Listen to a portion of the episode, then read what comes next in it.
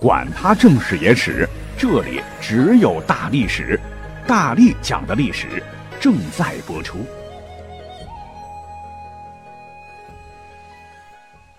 啦啦啦！又到周末了啊！按照上期节目的这个说法，咱们呀今天换个好玩的话题来聊一聊，聊什么呢？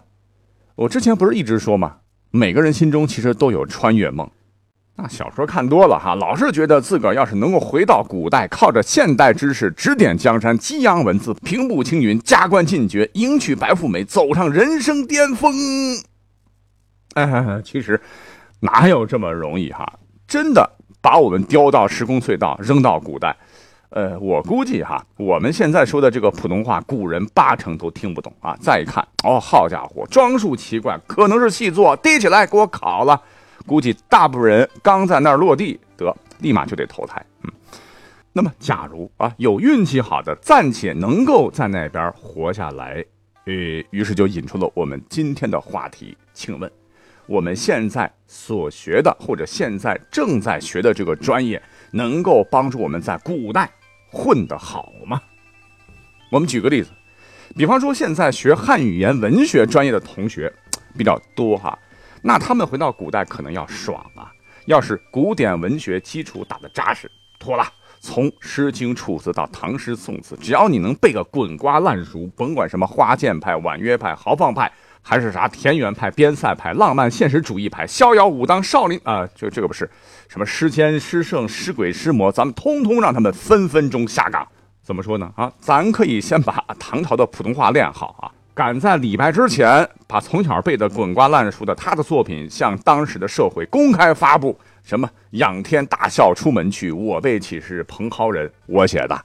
十步杀一人，千里不留行。我写的。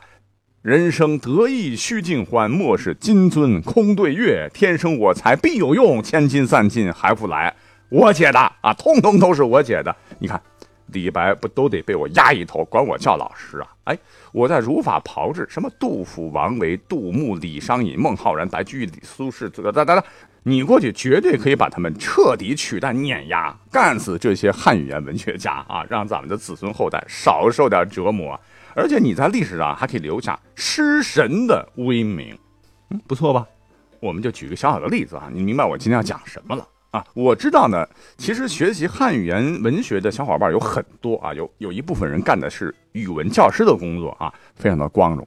那告诉你哈，如果你能回到古代，可就更牛了。书中自有黄金屋，书中自有颜如玉啊。古代教师传道授业解惑，是很受大家尊敬和羡慕的一个职业了。但是呢，这个难度可能也会相应的提高啊。假如你穿越到这个需要八股取士的古代。那么，作为一名合格的私塾老师，熟读八股文和很多的经典著作，那是必须的。那全是繁体字文言文呐，连个标点符号都没有。唐诗宋词这比起来，这简直是毛毛雨啊，真的不好教啊。你也可能会说，那没关系啊，我可以教自然科学知识啊，我可以教学生们啊。世界是物质的啊，物质是动态的，哪有什么鬼啊神呐、命运呐、星盘八卦呀？皇帝养的那些占星官预测的都是骗人的，孩子们。咱从小就要树立崇尚科学、爱科学、讲科。闭嘴！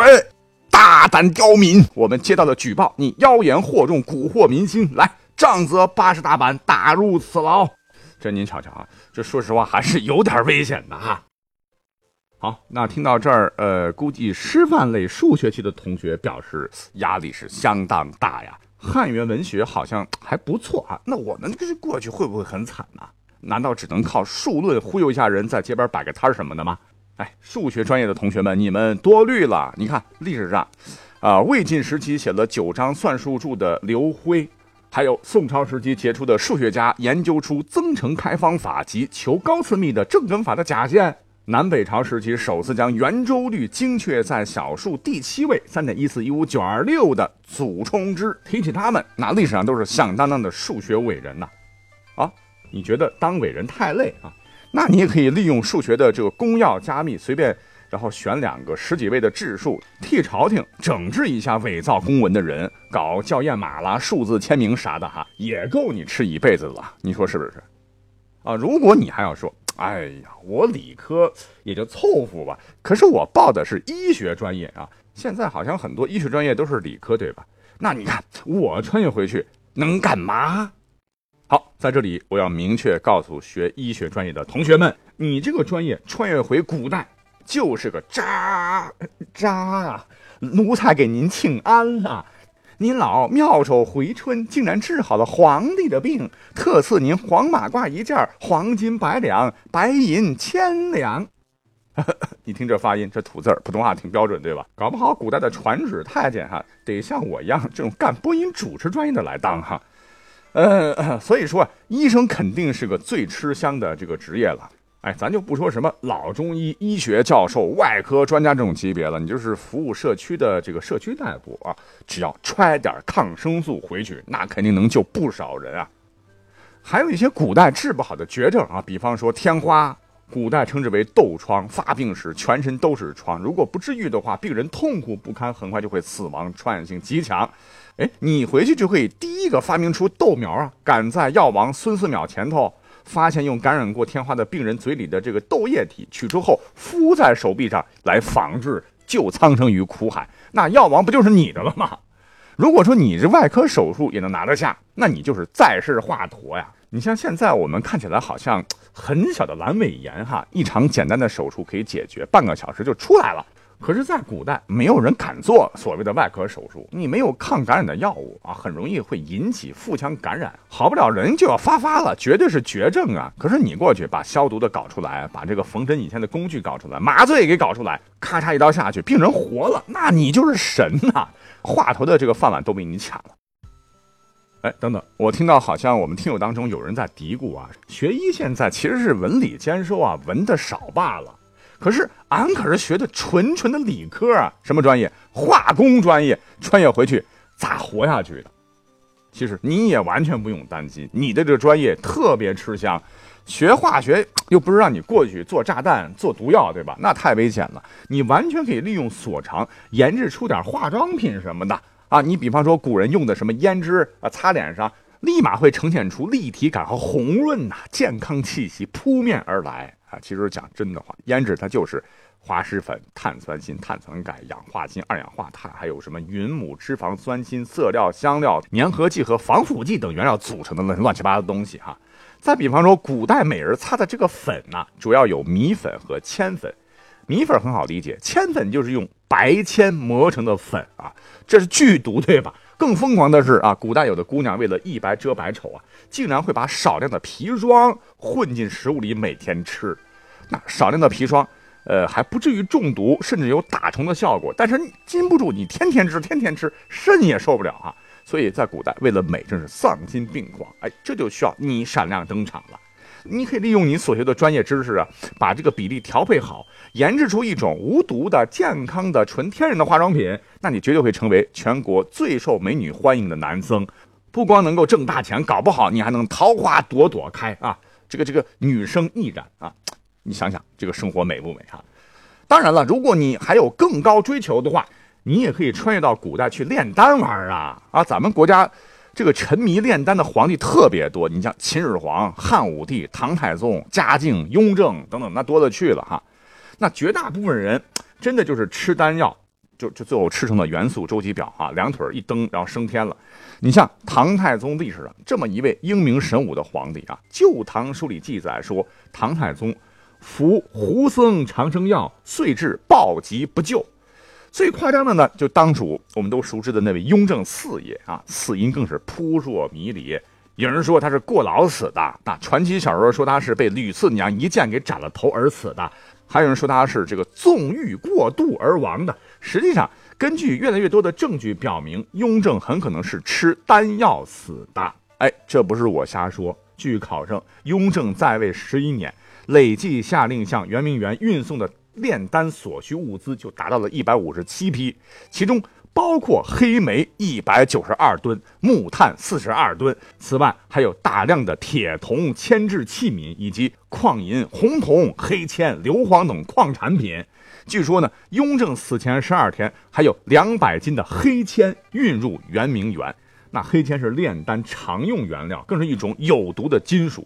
两百斤呐！你你这是变形金刚吗？你，所以过量服食肯定会致人死亡。那常年服丹药的雍正很可能是死于铅中毒。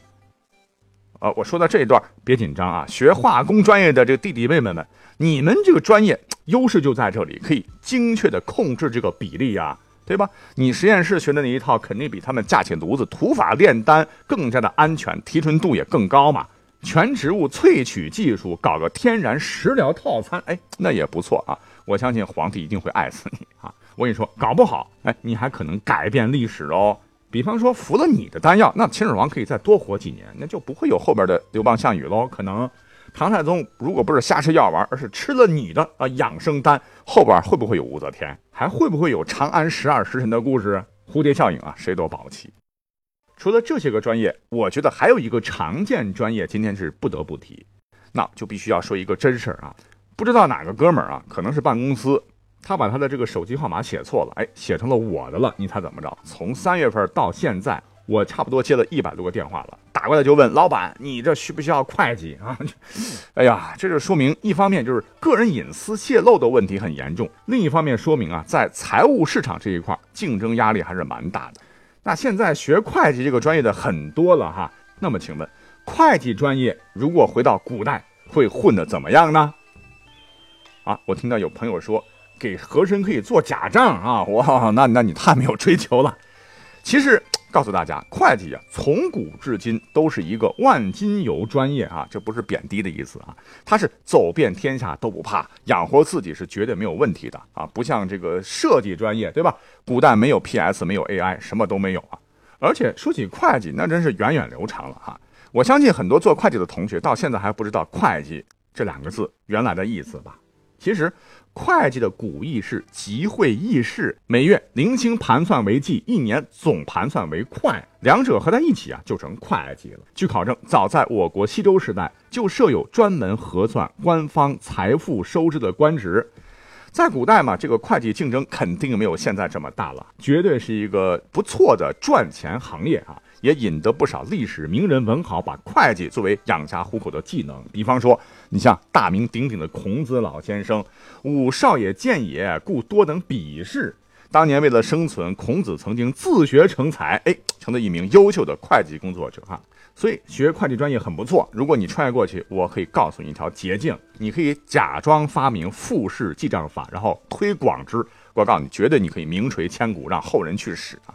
最差最差啊！你还可以给客栈酒家，然后敲算盘、管管账，当个吃香喝辣的账房先生，那也是蛮不错的嘞。那也有朋友会说了，呃，你看我虽然不是会计专业毕业，可我也是财经院校念的哈，学的是国际贸易专业。你看，如果穿越到过去的话，我能混得怎么样啊？其实我告诉你，也不错啊，你可以跟着郑和下西洋啊，对吧？而且我看到啊，很多这个学英语的啊，尤其是学现代英语的，特别轻贱自个儿啊，说我如果穿越过去，恐怕混不下去啊，最多给皇上学段鸟叫啊。其实哪有这么惨呢？那国外贸易肯定需要和外国人交流啊，怎么少得了这个外语专业的人才呢？啊，如果说你不想去理藩院，不想从政，也不想从商，也有出路啊。你像你如果学的俄语的话，你可以穿越到南宋末年啊，帮助成吉思汗统一西伯利亚。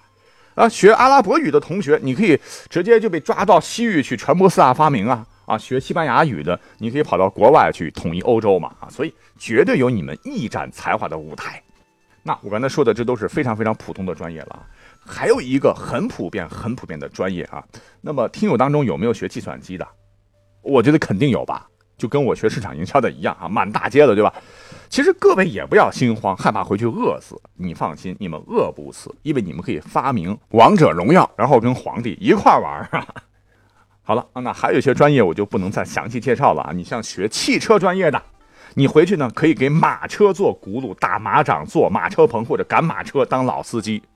警校类专业那威武了，什么降龙十八掌、九阳真功、换个绵掌不会对吧？没关系，只要你会军体拳，哎，六扇门呢，御前带刀侍卫、锦衣卫也行啊，差一点可以直接回去造反嘛。哈，酒店管理专业的，你可以跟物流管理专业强强联合开个龙门镖局啊。心理学的，你可以当算命先生啊。如果说你要跟我抬杠的话，你说我学的是火葬专业怎么办啊？过去难道是问古人你们要几分熟吗？哎，想多了，古人大多是土葬，你可以创建丐帮了啊。所以说，大家请看呐，天生我材必有用啊啊！学啥专业，回到古代也能过得很好，能屈能伸，懂得变通心态最重要。那说了这么多，如果你非得要问啊，你说大力丸，你扒了这么多专业了，你最后能不能给我们讲一个穿越回过去最吃香、最吃香的专业是哪一个呢？实不相瞒啊，客观来讲，公正的来说，我觉得肯定是历史专业。呃，我真的没有偏心呐。你想，过去要发生什么大事你通通都知道，那你完全就是一个预言未来的大神，不是吗？比方说，你要穿越到传说时期，你会告诉皇帝炎帝，你那哥俩就别再打了啊，没些日子你们俩会一起欺负蚩尤弟弟，对吧？穿越到三国，你郭嘉、曹操、周瑜、诸葛亮，那算个啥？我支持谁，谁就能一统天下，是魏朝、吴朝还是蜀汉朝？